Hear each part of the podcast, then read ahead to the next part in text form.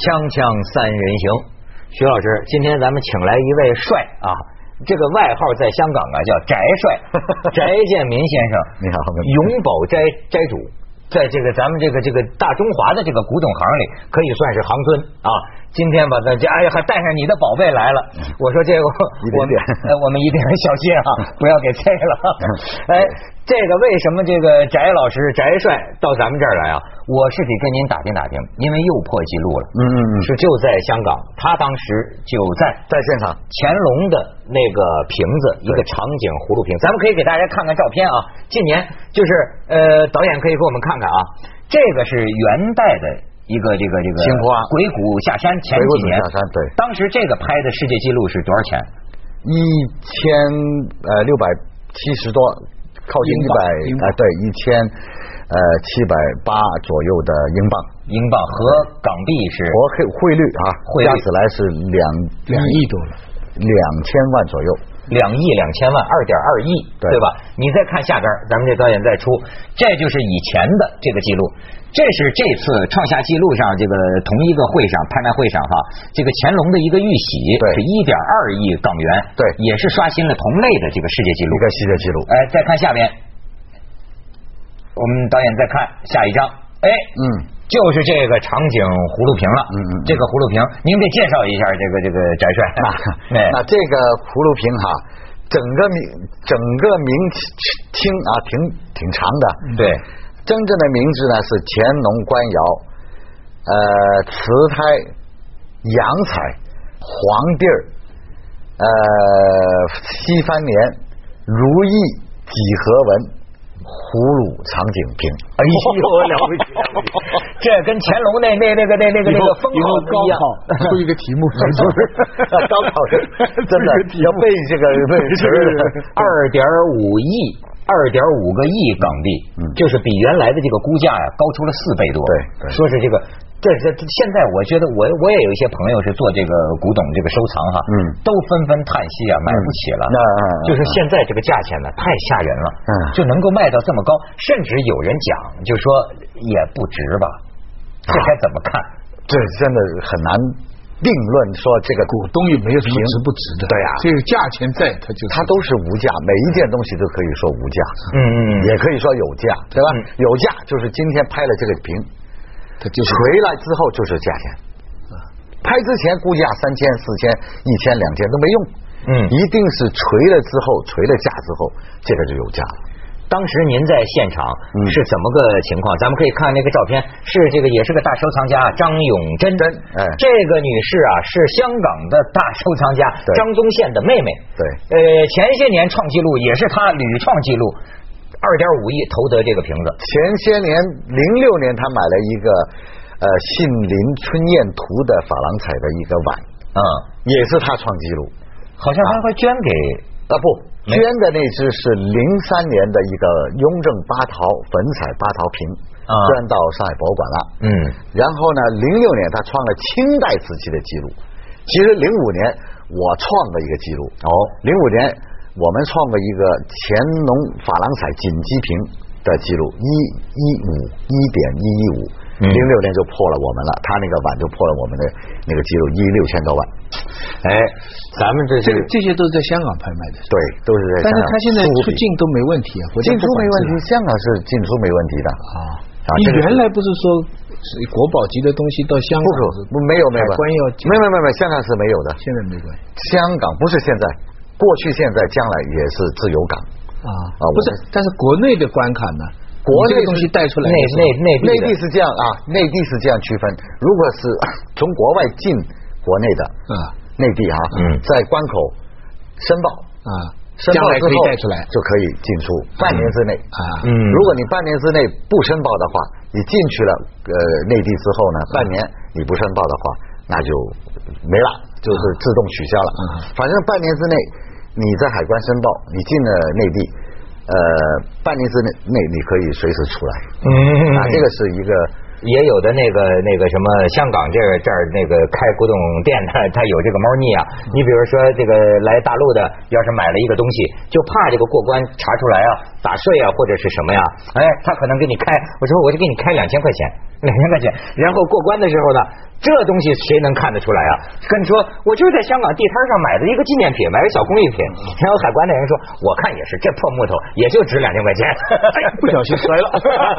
赔你两千。反正这个这个里边啊，我就说他这是信息严重不对等的，像咱们这个门外汉。嗯哎，徐老师，你看到这种新闻，你的观察，这门外汉是什么角度来关我心？第一个在想，这个买家是不是现在大部分都是中国人啊？嗯，可以这样说。就这瓷器这些记录，有其实关都是对都是中国本身的市场，这扩大内需啊。我我跟你讲，哎，是徐老师，我给你读一组数字啊。二零零九年，买家群体正在发生改变。这个秋拍百分之七十五的拍卖成绩来自于包括港台地区在内的叫大中华区买家。现在是越来越多的中国内地买家参与竞投。二零零九年香港秋拍啊，跟二零零八年的秋拍就是差一年比内地买家人数一枝独秀，增长百分之六十三。现在香港苏富比这次是等于香港苏富比的秋拍，嗯拍出这个记录。但是香港苏富比现在百分之五十的成交额来自内地的买家，按道理应该还不止呢。还不止。嗯哎，你你关你现在应该结识不少内地买家，你觉得他们这个气势汹汹有些什么特点呢？他是不是不懂的居多呀？就是有钱。是呃，也有一些根底的了，因为始终它有十年的这个基础了。嗯我是这样算啊，零两千年大陆两千年开始就有一帮开始有孕育了一些呃买家进来，那当时是真的不懂了。嗯如果他喜欢这个东西的话，就买到为止。嗯那几乎呢，呃，连续的大概有十年都是这个情况。那现在大大部分进来的买家都有一点儿基础，啊，不是说完全没基础，胡买乱买的、瞎买的这种，他们都会打听一下，或者是问问他自己本身的顾问呐、或者是参谋啊等等。对，一般宅帅就提供咨询的。所以所以内地的这个收藏业跟房地产差不多同时起步， 哎呦都几是在乎是这样十年之内，对但是现在达到国际水平了。呃，本来是达到国际水平，但是有有一些话我不应该不不知道你该不该说，呃完全该说本来我们国国内内地的买家啊，在国外的形象已经是建入建呃建立了非常好的形象，嗯渐入佳境对，突然间呢就被 被前两年的那个就是那个哦圆明园那个水龙头那个兽头，就买了就不是付有一钱个啊那个是姓蔡还哎是姓蔡这位买家，感觉 你扬我国威呢是吧嗯？说买了不付钱，当时我就听很多行内人就骂他，就说你这样的话，那我们以后怎么做，对吗？本来我们哦这件事情有影响所有买家，包括外国的买家，呃，通过呃通过呃跟拍卖公司有一段的时间的这个基础交易基础，都可以有 credit。嗯 credit 就是信用，有信用的。对啊，我先签字先拿。但现在呢，从那次开始，没有一个全买家全部要箱子现金背过去。没有 credit，好像我们跟拍卖公司的超过三十年的呃这个来往啊，我们这个 credit 也是非常健康，所以呢，我们随时一签字就可以拿走，但是现在都不可能。就是那个那个所以啊，这这人家就觉得你这个中国买家呀，这个这个严重不靠谱嘛，就是你不按人家的那个规矩那个是不靠谱嗯是吧？咱们先去一下广告，锵锵三人行，广告之后见。坏人。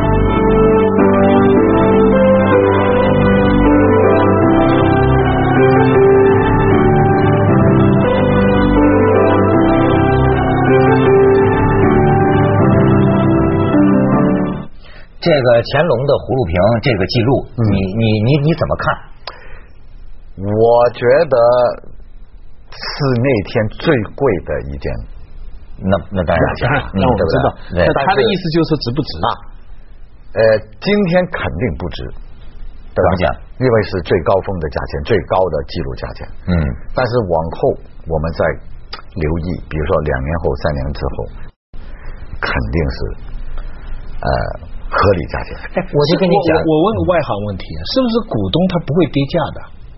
如果不是股东，是古董，古董哎古董，古董如嗯如股果东经常会跌大环境大环境没变的话，啊。应该是不会跌。那比方说这人一亿买来的，他要不卖，他将来他总归是一亿或者以上，他不会五千万卖掉的。不会，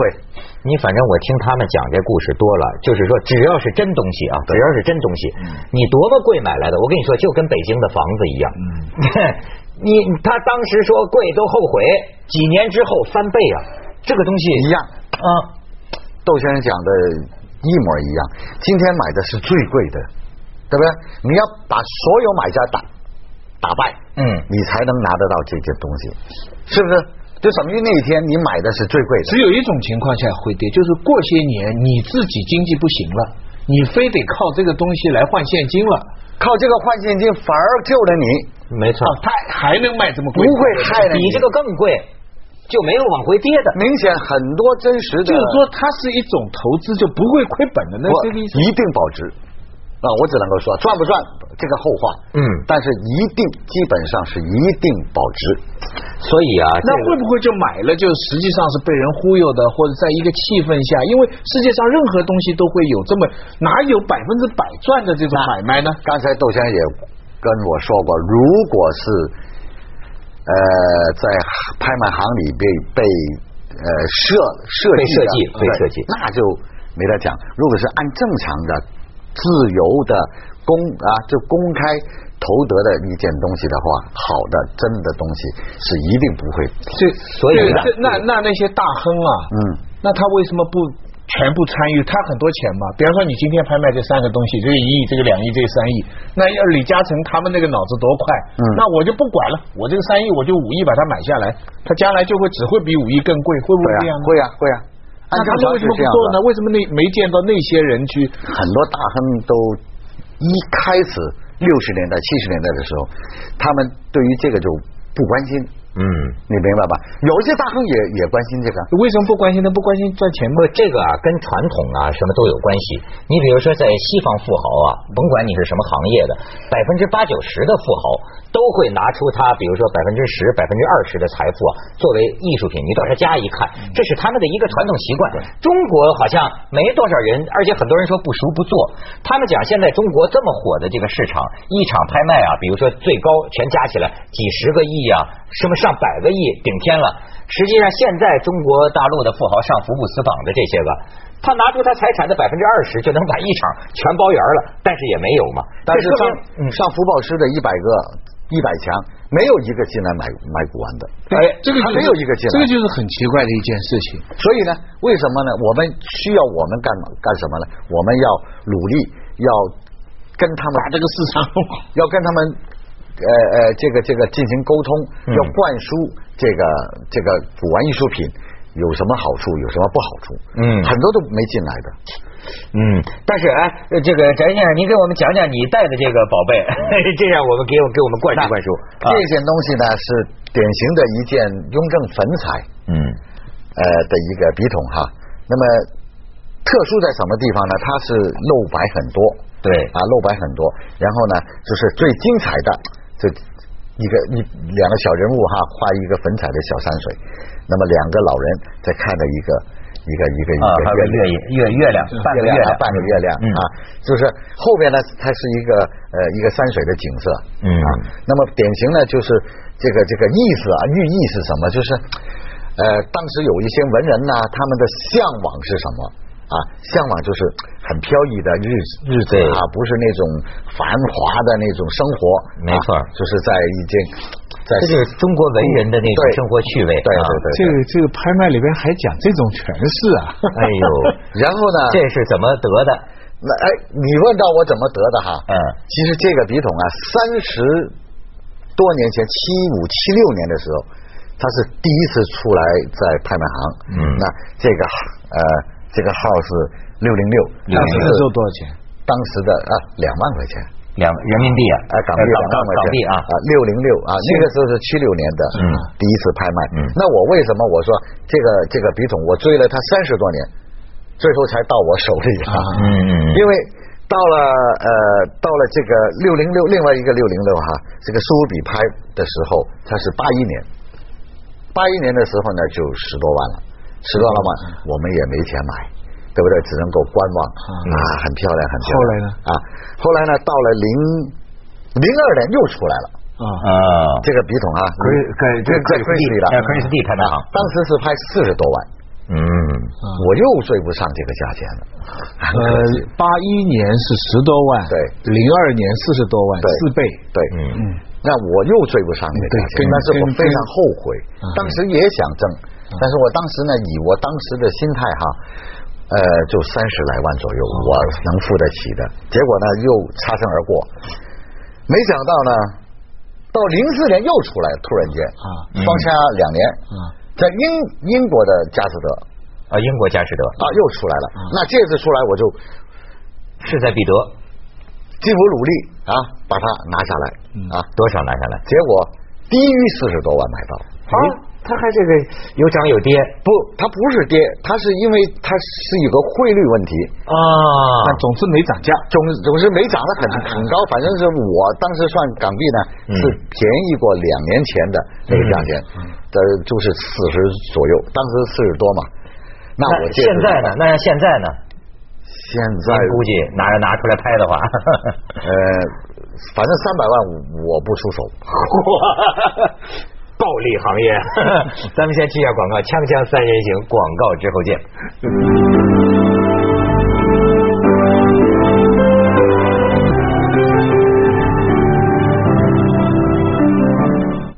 翟先生，您看啊，像您这行的，当然是希望这个行越旺越好。对但是我现在也听见不少这个这个爱好者呀、就说呀，说现在很多这个内地有了钱的人，就进去就瞎买，那那那那种梁山好汉的风格、嗯买东西，他们认为就搞乱了市，弄得这个真正的内行啊望而却步。什么东西也买不上，而且呢，就是说这个这个就是说就是说内地的这种古董市场啊，搞得极为混乱，价格也让人感到很莫测，嗯而且呢，真假难辨。啊真而且呢，真正的艺术价值，哎，你比如说老实讲啊，这个东西我就是外行了哈。比方说像刚才说的这个乾隆的这个瓶子啊，两亿五港币，嗯嗯嗯可是要真照我这眼拙，从这个艺术角度讲呢，我觉得它呀是属于乾隆这个很繁过于繁饰，很多装饰。它其实中国还是以文人趣味为高，对对吧？就像您说的这种，哎，很多的那种雅呀，真正的雅很简单，很简洁。像你比如说像是这个这个北宋的那个瓷器叫什么汝窑。鲁呃鲁关哥定军，哎，对呀、它你能感觉到一种美感呢、这个档次素素的美，啊素雅的这种档次上的不同。对哎，你觉得这个会不会像他们说的会搞乱世呢？现在内地的游资，搞乱搞搞乱世呢，应该就不会啊。不过只不过呢，现在大部分喜欢买艺术品的啊，都是先喜欢漂亮。嗯，那漂亮，就好像刚才我们那个葫芦瓶，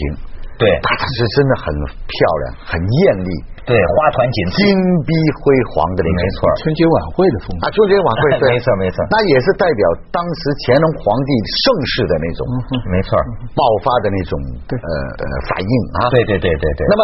如果收藏家一般来说，我的经验，他是先进来的时候先买漂亮的，然后一层一层一个台阶一个台阶再上，嗯到最后可能他会欣赏到宋词，啊，欣赏到单色釉的美，哎欣赏它白的美对啊，天青釉的美这样子。那好比方说。我们五大官窑是吧？五大名窑啊，汝官哥定军那种美，那还是一个过程。所以就是跟上学一样，小学、中学、大没错学，你入了这个没错行没啊错，中国的特点是全民收藏。这个这个这种在在欧洲国家啊，都是中产以上的人才才去买画什么。嗯中国你看现在呃很多老，你看北京的节目对不对？嗯很多都是都是打工仔在家里找出一个什么东西来，对看看这个是不是对法宝。没错没错还有呢，这类东西啊，权钱交易当当中啊，非常容易流通。嗯是一种嗯，因为你知道你雅送一腐个败官啊，你送官呐、你送钱危险吧？对不对？那一大捆的是对纵横对这种教训，大家要吸取。你其他的东西，这种东西啊，你看不出，你完全可以说是一个小礼物。嗯艺术品但是哎，但实际上耳语一下说他什么什么什么，所以现在很多官这方面流流，哎，是是是是是，这是不是也是中国这个市场最近十年这么蓬勃我？也不是，我估计也是因为我们本身我们内地的文化，它本身就是有这个根儿底蕴，对啊，有这个底蕴，对不对？每一个家里这个可能过去都有一张画摆着，有几个花瓶啊、碗盘啊摆着，那么到现在大家都关心这个艺术品了，那肯定是。哎，把家里那个柜桶呃笼底看看，翻出来看看是不是我说不定就能买一房了。宝贝 哎哎呦，他们就讲啊，说是现在你说这个贵的呃离谱啊，说是他们有人说呀，说这个呃还还有涨价空间，为什么？说有人算，就说这个古董在中国历史上。某个朝代，比如说跟那个时候的这个货币换算之后的价值比还上，嗯比不上还比不上，就现在还算便宜的，还没有达到历史最高水平。嗯，我用一个比例，对，三十年一个一个一个一个 cycle 嗯，啊，那么三十年前日本的一个打桩的一个 cycle，七十年代八十年代我们去欧洲美国参加拍卖行的时候，百分之八十都是日本买家，全部都是阿诺内阿诺内阿诺内。嗯，那到了两千年之后就开两千零五吧，开始呢就百分之二十、三十、四十、五十的中国买家，是是是，现在刚好了百分之八十了，好也家伙到了三十年前的，但是日但本是真的买西方油画这些又是比较少的。那啊很少很少，对那起步肯定是先进入我们自己中国的至少先把艺术品国国宝往回搜一搜。你看这个，这个是报纸上这个 这这登登登了的，翟先生给我们介绍介绍这件东西。啊嗯好，这个是零六年的一个乾隆粉彩，哎，呃乾隆粉彩的一个瓶子，花纹的中式瓶。嗯，买完了这个瓶之后啊，呃，第二天 Times News 登出头版新闻，嗯，好多人就跟我投诉，我昨天买那个东西可多少钱，多少多少钱，多少钱，我都没有出新闻，为什么？老宅，你买那个瓶，你出了新闻，为什么？我都不知道，我都好奇，我就看一看，哦，原来它是有个背后有个小故事啊这个瓶是属于一九四零的时候，一个老清洁工人在一个堡垒的家里。 Thank